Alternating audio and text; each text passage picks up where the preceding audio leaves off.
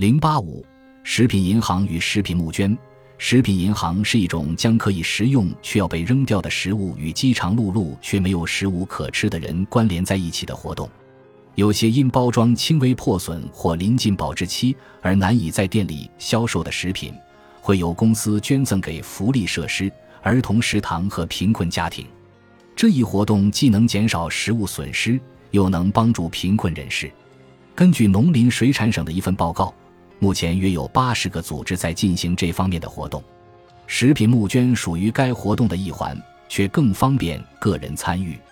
只要将自己吃不了的速食食品和罐头食品带到超市或学校等募捐点，这些食物就会被送到需要的人手中。该活动最早发源于美国，并于二零零七年通过健身房 Curls 所举办的活动的传播，开始在日本广为人知。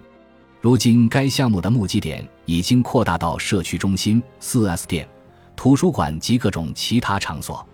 我最近参观过的东京农业大学丰收节上，也设有一个接受食品募捐的帐篷。